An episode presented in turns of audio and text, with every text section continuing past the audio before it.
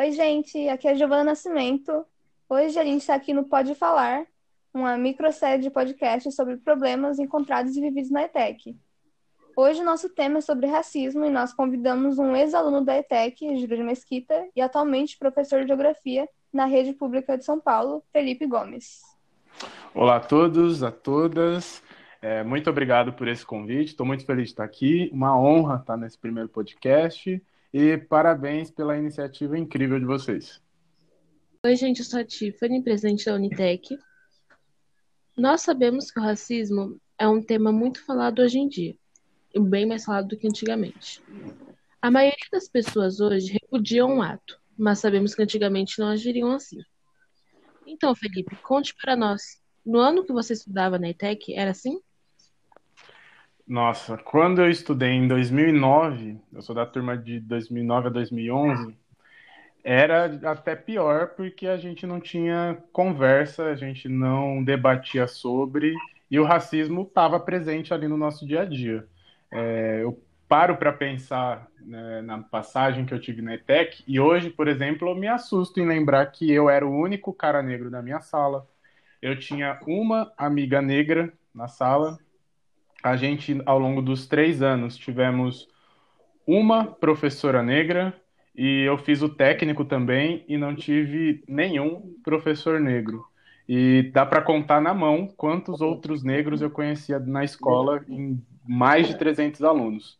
Então, isso é de se pensar muito, né? Qual é a realidade que a gente encontra. E como é que é passar na ETEC,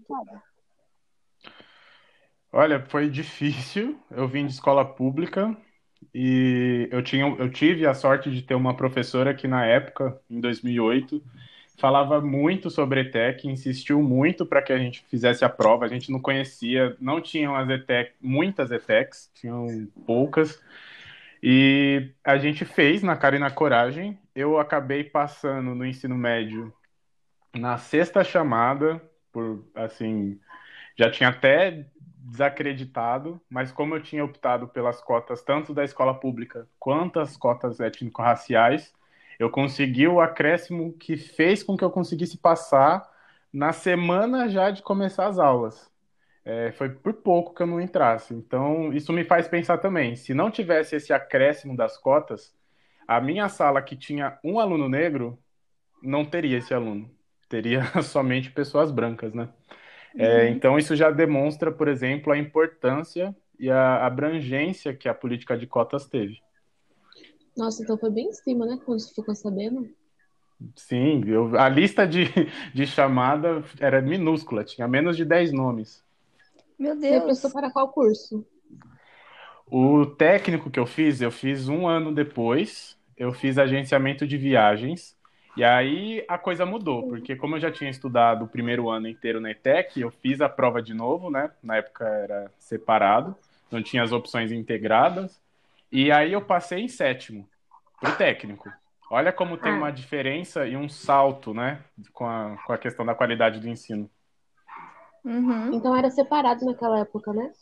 Sim, não tinha. Quando eu saí, teve o primeiro curso integrado que foi em Química. Tinha uma sala só. O restante você tinha que fazer outra prova quando você chegava no meio do segundo ano. Nossa, mas você acha que esse curso que você escolheu, né, é agência de turismo, né? Se for para modernizar, ajudou muito na sua carreira que você escolheu seguir? Ah, sim, sim. Foi importante porque me mostrou primeiro uma, uma, abrangência, uma abrangência, não, mostrou um leque muito grande de opções.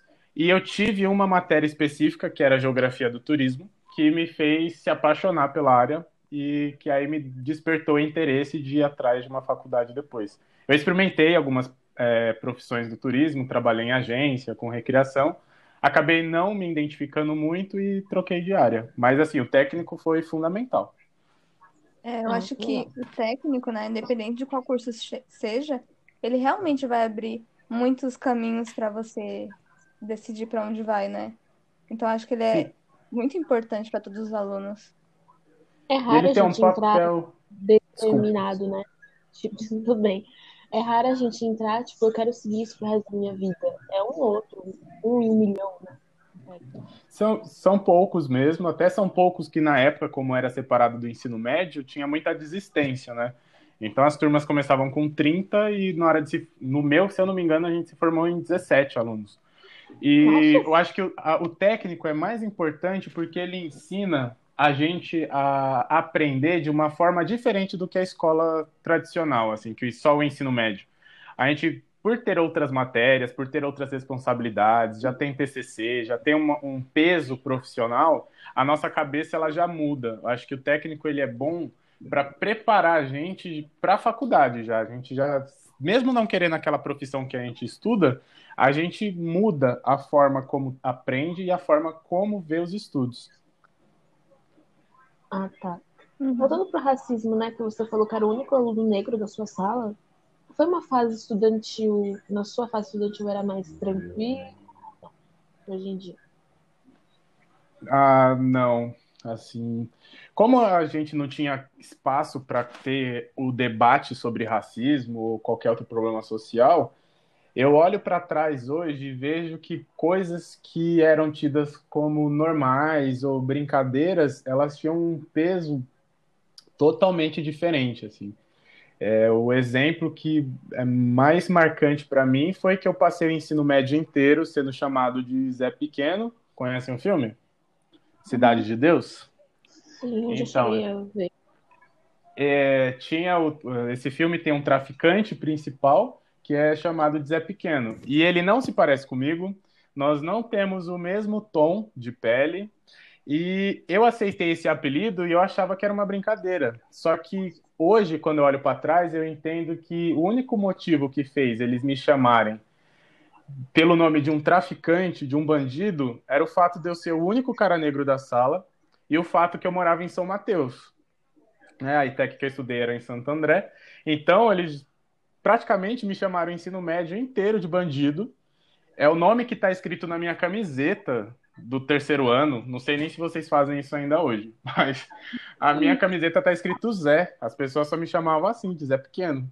E olha como isso é grave, olha como isso é forte. Só que na época a gente não refletia sobre isso. Só que o racismo estava presente ali. Não tinha um discernimento, né, sobre isso. Porque não, não é, tinha. era um apelido, assim, entre aspas, inocente, né? Pra você, Sim. no caso. Isso. Pra você, Felipe. Porque eles poderiam já saber o que significava aquilo. Em uma rodinha poderiam falar alguma coisa, né? Mas eu acho que eles também não, não tinham, não sabiam que tinham esse peso todo, sabe? É, tanto que era um apelido que não era um grupo de pessoas que chamava. Começou, claro, com um, umas pessoas específicas, mas chegou a um ponto que todo mundo me chamava assim. E que eu, por um outro lado, eu já come, eu comecei a me reconhecer como aquilo, porque era uma coisa de aceitação mesmo ali, uma característica do jovem essa, né? Então, uhum. eu era o Zé Pequeno, eu atendia quando me chamavam assim, era estranho alguém me chamar de Felipe, inclusive. Só que eu penso que muitas dessas pessoas não tinham realmente essa noção do peso e do, da, do significado que tinha fazer isso, sabe? É, nunca, durante o ensino médio, a gente teve uma roda de conversa sobre racismo, por exemplo. Eu nunca tive é, uma aula falando sobre a importância da cultura negra para o Brasil, para o mundo a gente nunca passou sobre esses temas. Então, como que você vai saber que você está errado se nunca te apresentar uma perspectiva diferente? É, pensando por esse lado. Você falou que você sobre esse Zé Pequeno, episódio da sua vida. Eu queria saber se teve algum, você presenciou algum episódio da sua vida racista que ficou muito marcante para você. Olha, dentro da minha vivência na ETEC, no meu primeiro ano, a gente é, foi convidado para uma festa de 15 anos e foi o primeiro grande evento que eu fui, né, nessa, nessa nova fase da vida. E na mesa, uma mesa que só tinha os meus colegas brancos e que eu me lembre daquela festa só tinha eu, de negro, e um amigo meu, amigo não, né, um colega, ele começou a contar piadas e como o pai dele era racista, de como o pai dele atravessava a rua se visse um preto passando e falando várias coisas nesse tom todos na mesa estavam dando risada, todo mundo reagiu como se aquilo fosse uma coisa normal.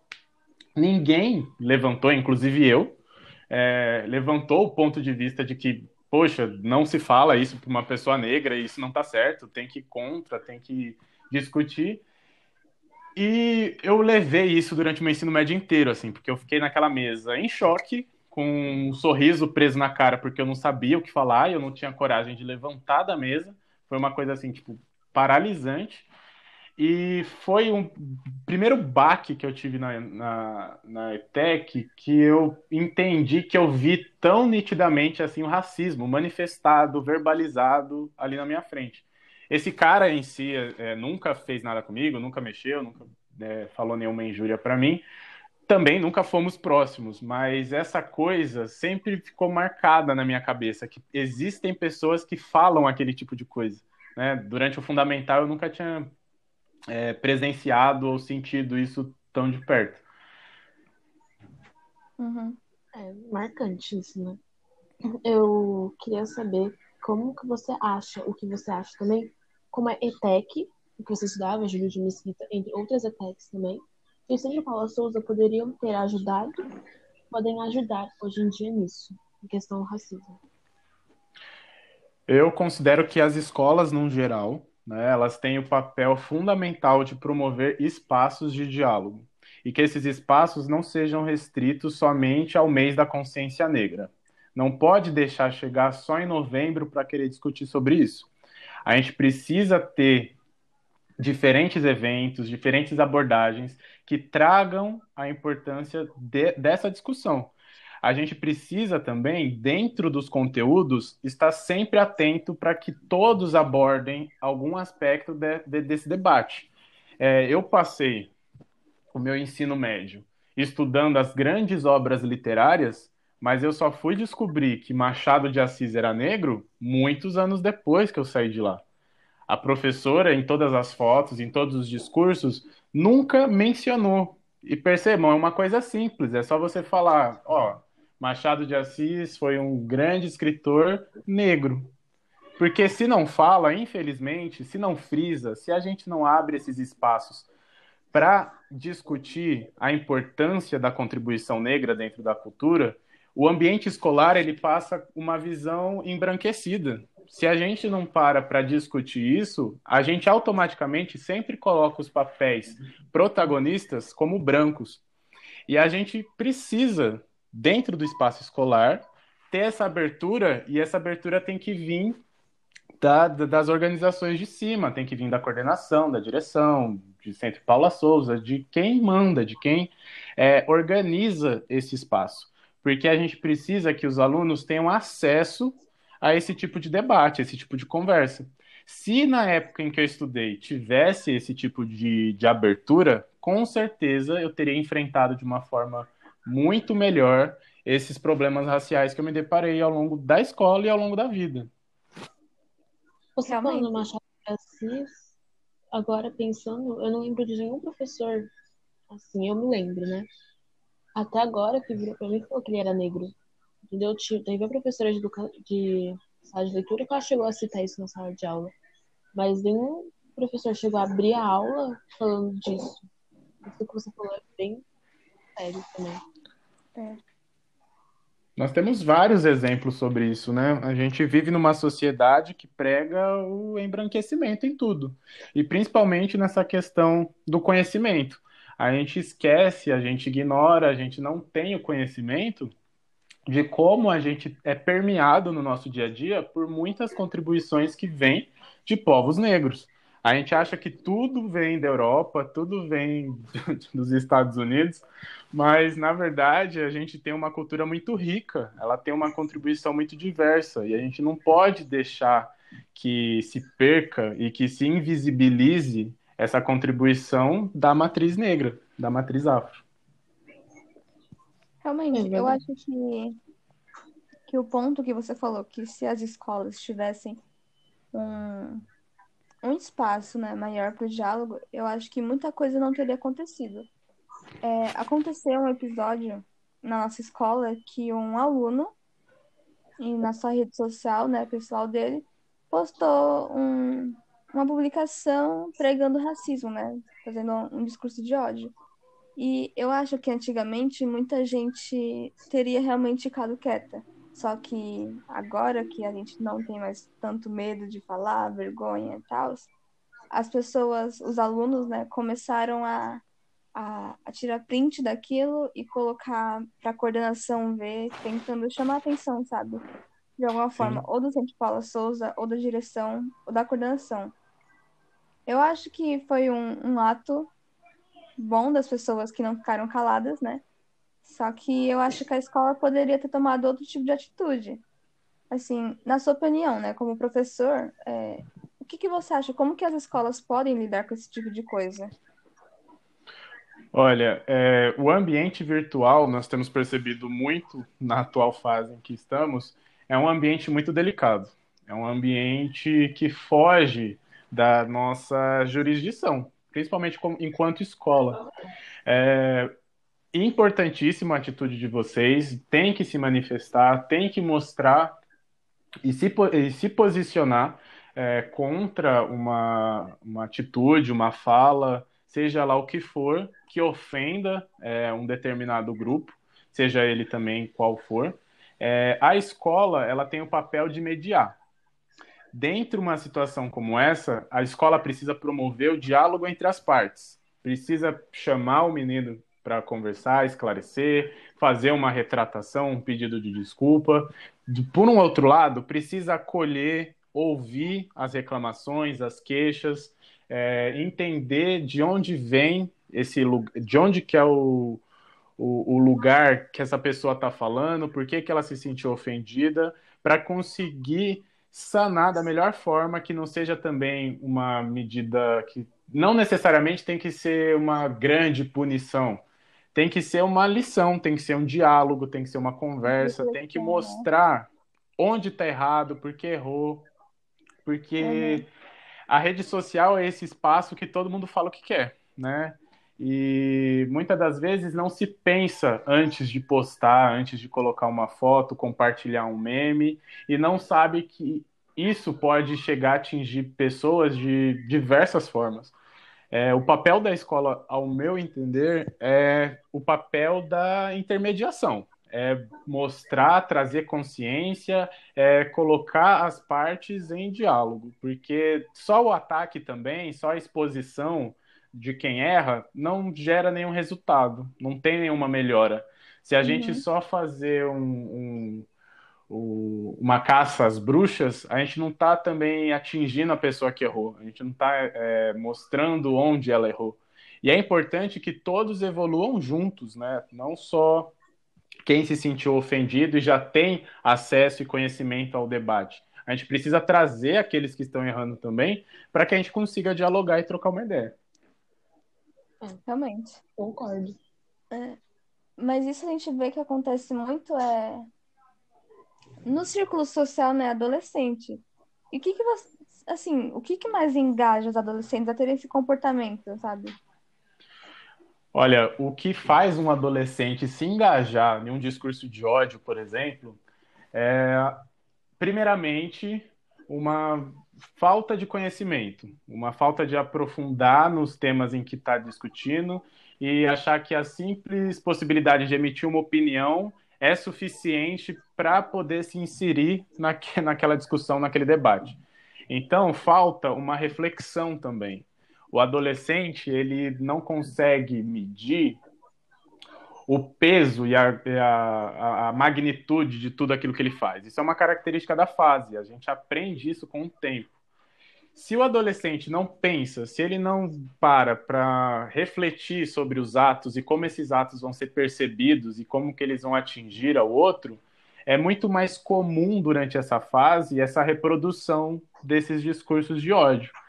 É, falta também uma coisinha fundamental que é a empatia, uma palavra que se fala muito, mas que é assim, para se conviver em sociedade, você precisa sempre se colocar no lugar do outro, pensar em como que as, aquilo que você faz afeta o cotidiano, afeta a vida daquela outra pessoa. O ambiente escolar, por exemplo, são diversas pessoas com histórias diferentes, que vêm de lugares diferentes e que convivem no mesmo lugar. Se você não pensar que o outro é diferente de você e que tudo que para você for bom vai ser bom para ele, a gente acaba é, criando esses ambientes de conflito. E aí a gente acaba sempre tendo que parar, explicar e tentar resolver, sendo que é uma, uma atitude que ela é bastante individual. A, a pessoa em si, ela tem essa capacidade de refletir sobre aquilo que ela está fazendo, que ela está falando, que ela está compartilhando, basta ela ter essa iniciativa. O adolescente ele precisa criar muito nessa, nessa nossa época aqui das redes sociais essa iniciativa de se autoavaliar, de refletir sobre aquilo que está fazendo, sobre aquilo que está falando, para evitar cair nesse tipo de coisa. É, a gente tem que lembrar que todos nós somos passíveis de cometer erros. Tanto o, o racismo quanto o machismo, ou classicismo. Ai, classismo. É, são características da, da, da sociedade. Todos nós não somos imunes a isso. Nós temos que fazer o esforço justamente contrário, para lutar contra isso. É, a gente cresce numa sociedade que ensina tudo isso de diversas formas. O nosso processo e a nossa luta durante a vida é justamente se livrar disso. É conseguir mostrar para os outros que a gente já conseguiu entender o mal que essas coisas fazem e que a gente não quer mais dar continuidade a isso. Então seria. É mais uma reflexão, né? Ai, desculpa, eu falei em cima de você. Eu queria falar que isso lembra, tipo, você chegou a dar aula para mim e pra Giovana, né? No ano passado, ensino fundamental. E você parava, às vezes, a aula para falar sobre o racismo, o machismo, o... sobre as classes sociais, então, Sim. Assim, eu acho que paravam a aula para isso. E acho que esses povos fazem diferença. E isso faz abrir a mente para É, eu acho que realmente a, o, é, a oportunidade né, que a gente teve de falar sobre isso abertamente nas, nas nossas aulas, acho que fez a gente refletir muito mais nisso, né? Porque agora ele falou, é, o diálogo é essencial, então eu acho que para resolver esses pro problemas é mais uma reflexão dos alunos e, e professores, né? Pais também, todo mundo. O resultado dessa reflexão é esse: o fato de a gente estar tá aqui criando esse espaço de conversa. Eu fico muito feliz de saber que as nossas iniciativas e as nossas conversas é, geram frutos, né? Com certeza as pessoas que passaram nas nossas turmas, elas em algum momento elas param para pensar sobre. E é muito importante a gente também lembrar que a gente não precisa criar um momento específico, vamos parar agora para falar sobre o racismo. É importante, mas a gente precisa mais do que isso transformar essa conversa em uma coisa habitual a gente pode falar sobre isso, a gente luta sobre isso todos os dias. A gente pode ter práticas antirracistas o tempo todo, em todos os ambientes. A gente não precisa esperar um momento adequado. Esses temas, esses assuntos, eles acabam surgindo na, na nossa, na nossa vida espontaneamente. O que acontece muitas das vezes é que a gente ignora, a gente deixa passar, a gente coloca a prioridade de falar sobre algum outro tema. E não, a gente precisa sempre estar refletindo. Essa é a chave para a gente conseguir alguma mudança. E assim, nesse, nessa reflexão, né?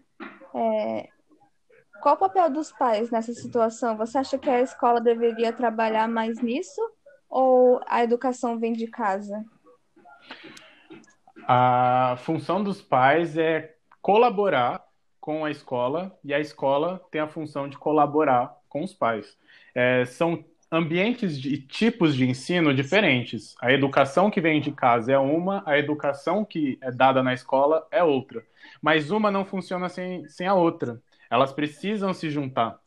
O pai, ele tem o papel de estar sempre ao lado do professor. O professor trabalha junto com o, o, os pais. Então, esse é um outro canal de diálogo que é muito importante de ser estabelecido. É, e dizer que esse diálogo pais, professores, é necessário, a gente tem que também tomar cuidado que não significa que é um, um papel de fiscalização.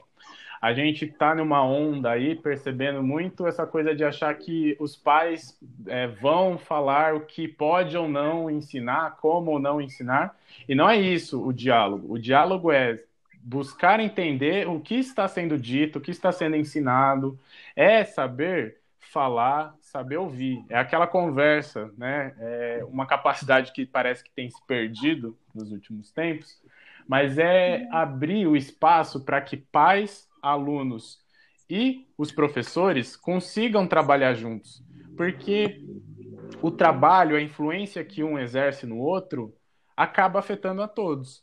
É, os pais e professores não podem ser colocados em campos opostos e não se falarem, não ter, e não ter nenhum tipo de ligação.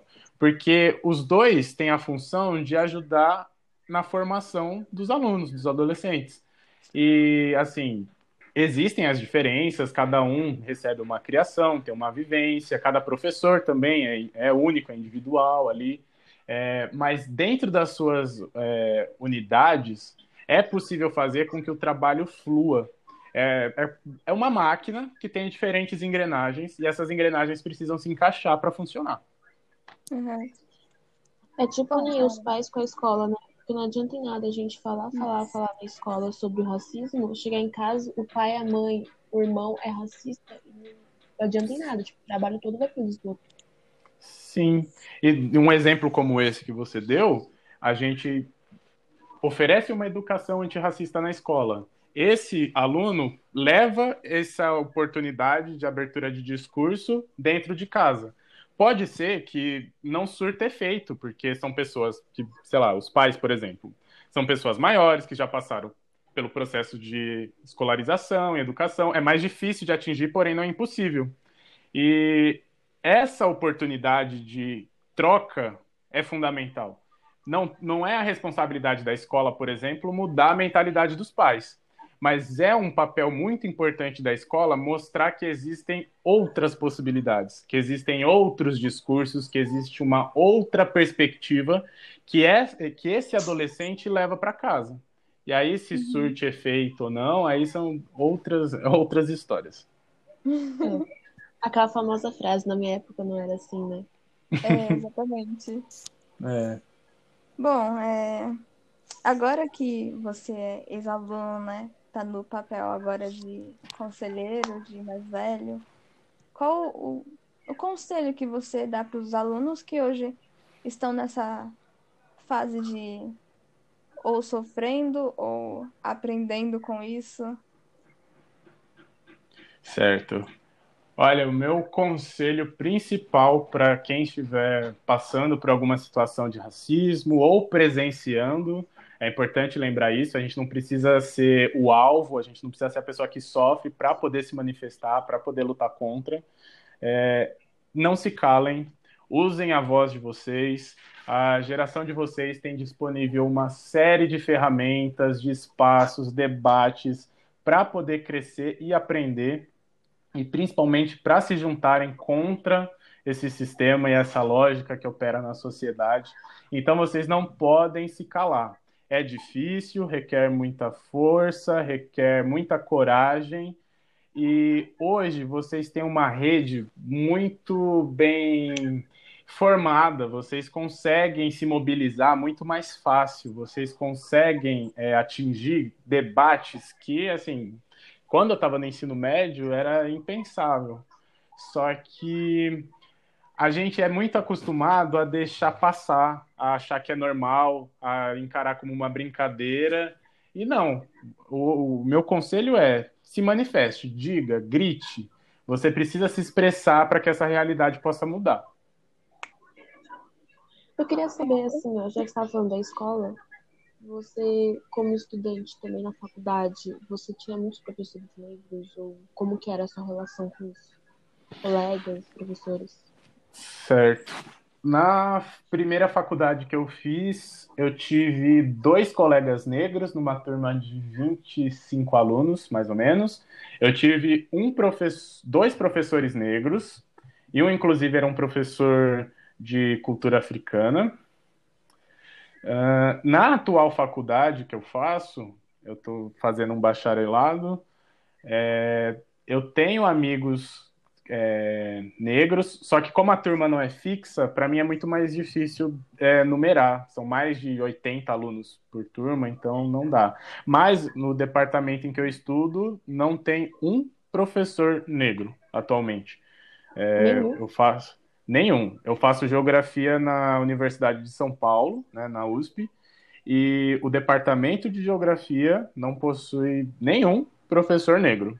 Então eu estou quase para me formar e eu só tive aulas com professores e professoras brancos.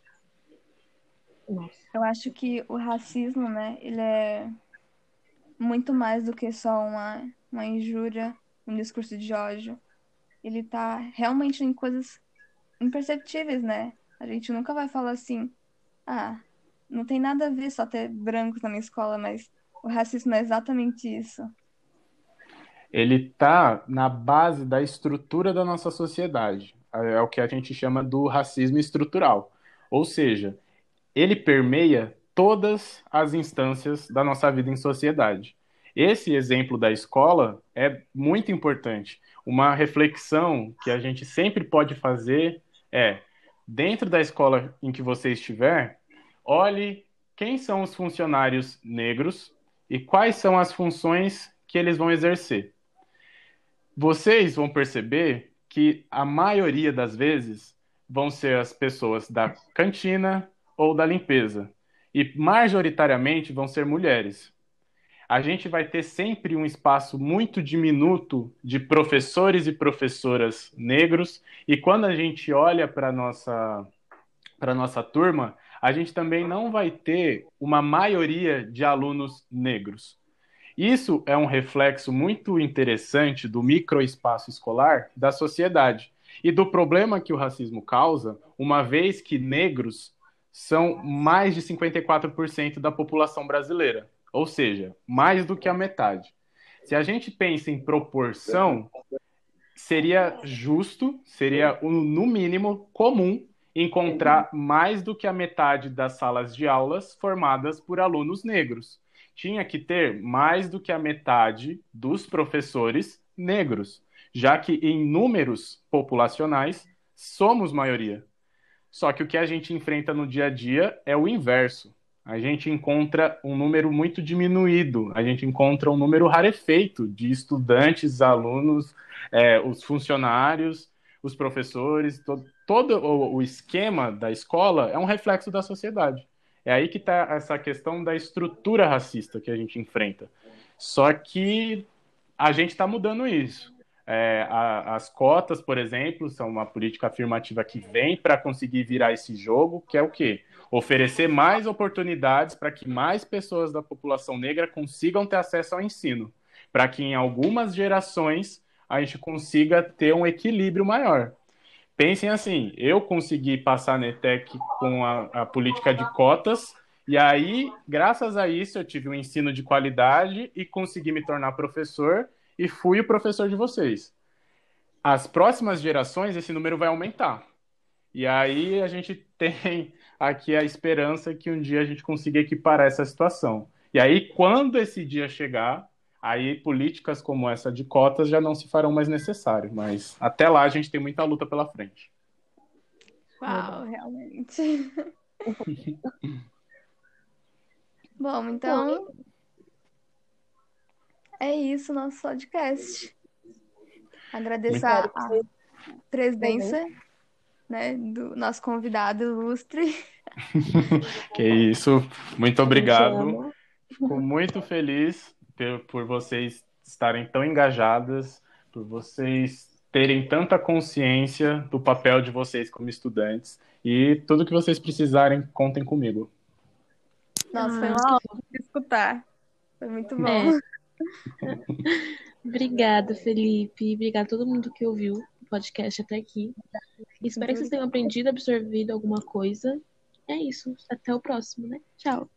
Falou. You.